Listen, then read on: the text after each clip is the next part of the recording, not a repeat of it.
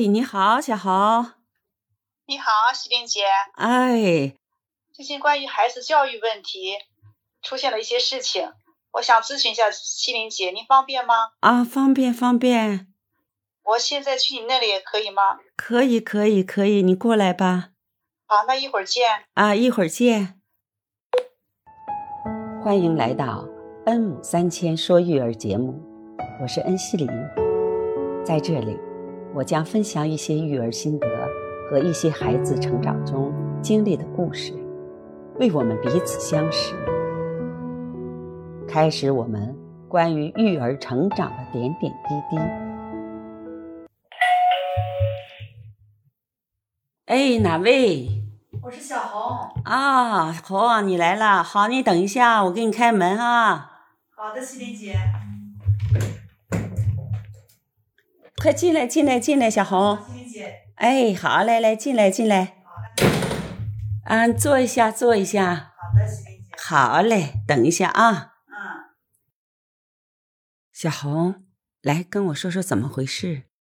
西林姐。自从听了你的育儿节目，认为你是一位很优秀的妈妈，真的，这一点在你的女儿身上得到了验证。我也希望自己能像您一样，培养出一个优秀的儿子。但是现在我面临着孩子的教育问题，来求助心灵姐您。哦，那你说给我听一听，或许我可以帮你找到解决问题的方法。心灵姐，我的儿子今年二年级，平时很顽皮，学习成绩不是很理想。前段时间班级数学测试，孩子考了满分啊，不错呀，很好啊。嗯，听起来是很不错。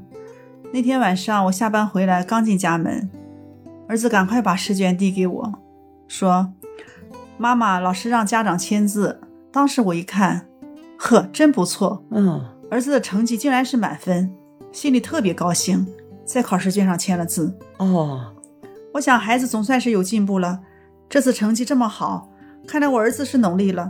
我表扬了孩子，做了一顿丰盛的晚餐来庆祝，真不错，值得值得庆祝一下，值得。可你知道吗？第二天我在单位工作，接到老师的电话，让我去学校一趟，我请了假。放下手里的工作，来到学校老师办公室。老师把一份不及格的考卷摆在我面前，上面写着我儿子的名字。我一看，心里明白了。昨天让我签字的考卷不是我儿子的，嗯，简直让我无地自容。哦，会这样。同时，老师又说我儿子上课不认真听讲，交头接耳的诸多情况。哦，还会出现这种情况，然后呢？晚上回到家，我就问儿子：“昨天那张考卷是哪里来的？”儿子看了今天我去学校了，这事情是瞒不住了，说是他老对儿的。因为这次考试成绩不好，担心妈妈生气，所以就跟老对儿说：“你这么优秀，让我妈妈也看看你的成绩。”嗯，结果老对儿上当了，把他的考卷给了我，我涂掉了他的名字，改上我的名字。嗯，你这儿子还真聪明哈。是聪明啊，麒麟姐，但是用错了地方不是？让我好一顿教训。在学校里做了这么荒唐的事情，你说气人不气人？嗯，的确，这聪明呢是用错了地方，是让人非常非常生气。儿子还会这样想法哈？是啊，小红，我先问一句，平时在家里，你对孩子的家庭教育是怎样做的呢？心灵姐。因为我平时工作比较忙嘛，各方面疏于对孩子的管理，采取了放养的方式教育，嗯，放任孩子自由成长，所以造成孩子今天自由散漫，嗯，认为孩子只要学习认真努力就可以了，孩子健康快乐就好了，啊，希望孩子身体健康，希望孩子快乐呢，这个出发点呢是对的，但是呢不能过度疏忽这个管理。应该呢，用正确的方法去引导孩子才可以。西林姐，你说的太对了。今天我就是来请教您，特别希望得到一种改变我现在教育孩子的方法。小红，你有这样的想法特别好。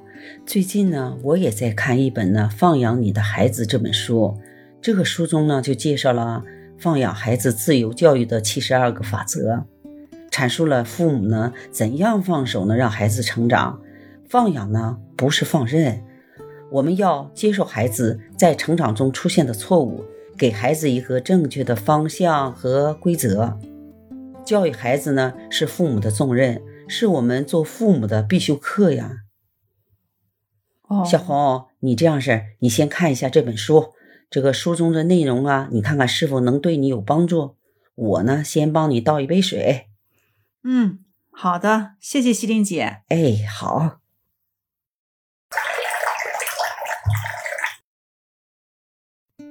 西林姐，这本书我觉得不错，里面介绍了太多的方法，我很感兴趣，想深入学习一下。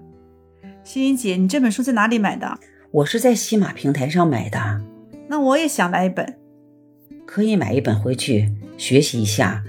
这个书中呢，里边有放养孩子、自由教育的七十二个法则，非常有用，你看一下，学习一下。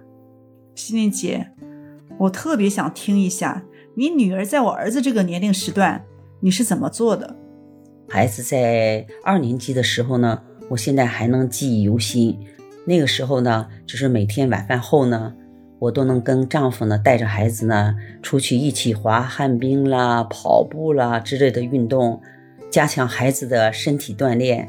周末的时候呢，我们通常呢有时候带着孩子去动物园，有时候去植物园，出去呢亲近大自然。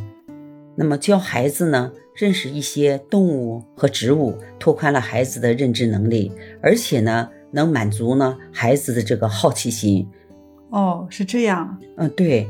但是呢，我们每天呢也能够坚持呢陪伴孩子呢一起朗读和阅读。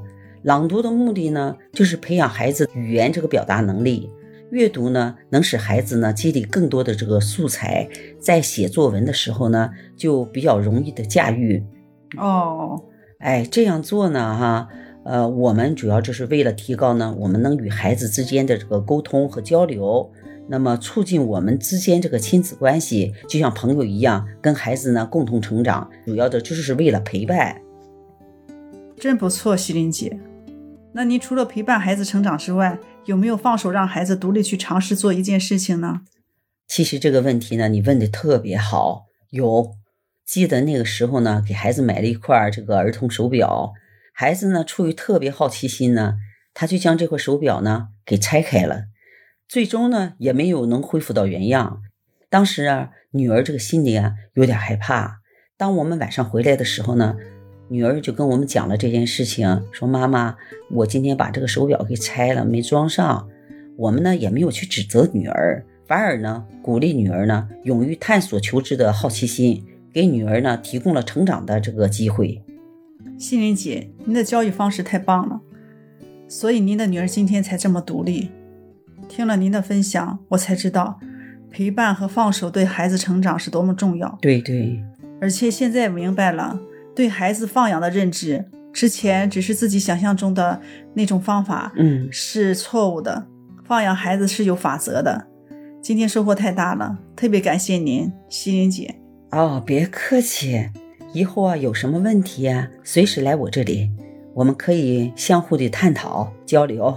好的，西林姐，给您添麻烦了啊，呃，不麻烦不麻烦。通过今天呢跟小红的交流呢，让我认识到放手不等于放任，适当的放手呢是让孩子去体验、去探索未知，拓宽呢孩子的求知欲望。亲爱的听众们。您今天听了这个话题，如果有更好的想法，希望在互动区留言，我会与你们共同探讨孩子成长中的话题。下周三再见。